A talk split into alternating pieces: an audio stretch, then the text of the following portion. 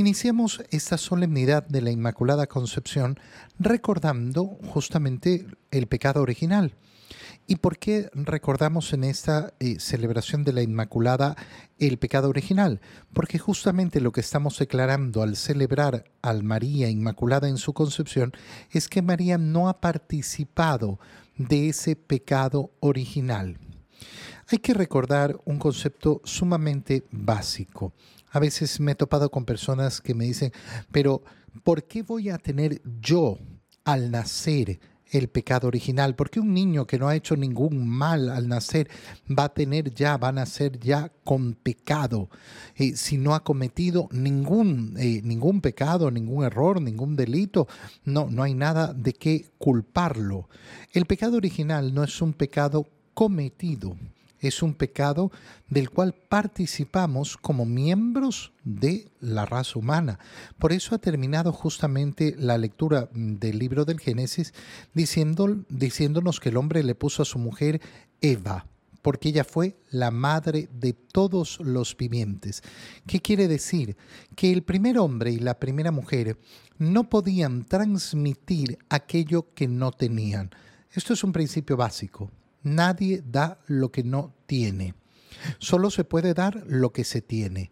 Y lo que tenía Adán y Eva para transmitir a las siguientes descendencias era eh, una naturaleza caída, una naturaleza desnuda de la gracia de Dios. Esto es lo que leemos justamente en el, libro del Génesis, en la lectura que acabamos de hacer. Vamos viendo los detalles de esa lectura. Después de que el hombre y la mujer comieron del fruto del árbol prohibido, ¿quiénes han pecado? Los dos. El Señor Dios llama al hombre. Dios no es el que se aleja del hombre. Es el hombre el que se ha escondido de Dios. ¿Dónde estás? lo llama al hombre. Y éste le respondió, oí tus pasos en el jardín, tuve miedo y me escondí. ¿Y por qué tuve miedo? Porque estoy desnudo. La desnudez de la cual nos habla el libro del Génesis no se trata de esa desnudez física, sino la representación de esa alma desnuda de la gracia de Dios, de esa gracia original que Dios nos ha dado. Por tanto, la primera consecuencia que se ve efectivamente es cómo el hombre, sin esta gracia, ¿qué es lo que comienza a sentir? Miedo. Tuve miedo y me escondí. Tuve miedo y me alejé de tu presencia. Ha perdido esa relación de intimidad con Dios ha perdido esa relación de confianza con Dios. Aquí nacen todos los miedos. Y por eso en ese camino de liberación, en ese revestirse, en ese no estar desnudo, sino revestirnos de la gracia de Dios, es tan importante la lucha contra los miedos. No hay una liberación cristiana si yo no venzo en la gracia de Dios y en la confianza en Dios los miedos. Cuando yo soy arrebatado por los miedos, entonces significa que no he logrado, no he logrado efectivamente vivir esa gracia del Señor. ¿Quién te ha dicho que estabas desnudo? ¿Acaso has comido del árbol que te prohibí comer? Sí, le responde Adán. La mujer que me diste por compañera me ofreció el fruto del árbol y comí. La respuesta de Adán es una respuesta terrorífica no solo le echa la culpa a la mujer sin aceptar su culpa, sino que además se le está echando la culpa a Dios, la mujer que tú me diste. Al final yo soy la víctima, no reconozco mi culpa. Esta es la condición en la cual ha quedado el hombre. No es capaz de reconocer su pecado. Aquel que quiere reconocer verdaderamente la presencia de Dios tiene que reconocer sus pecados. Eh, repuso la mujer cuando le pregunta, eh, Dios, la serpiente me engañó y comí. La mujer por lo menos admite, admite que ha sido engañada.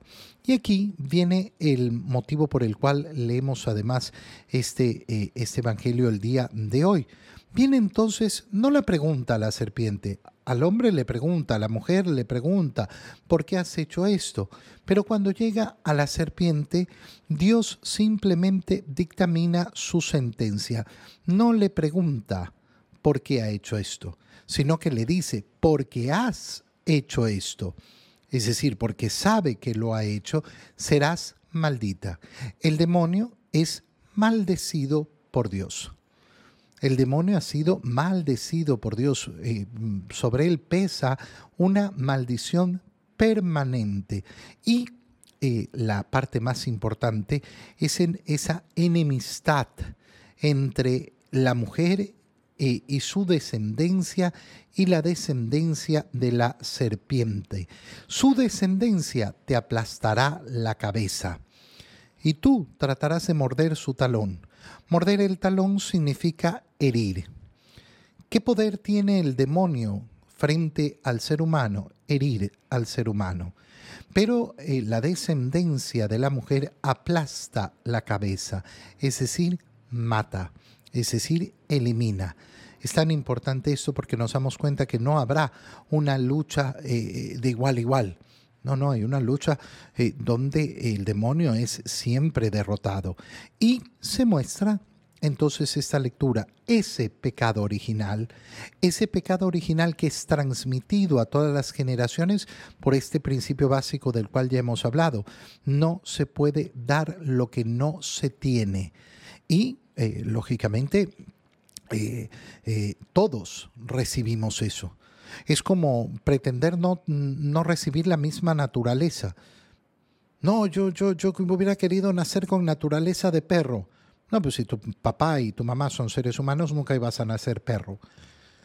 Si tu papá y tu mamá vienen con una naturaleza determinada por ese pecado original, tú la has recibido de igual manera.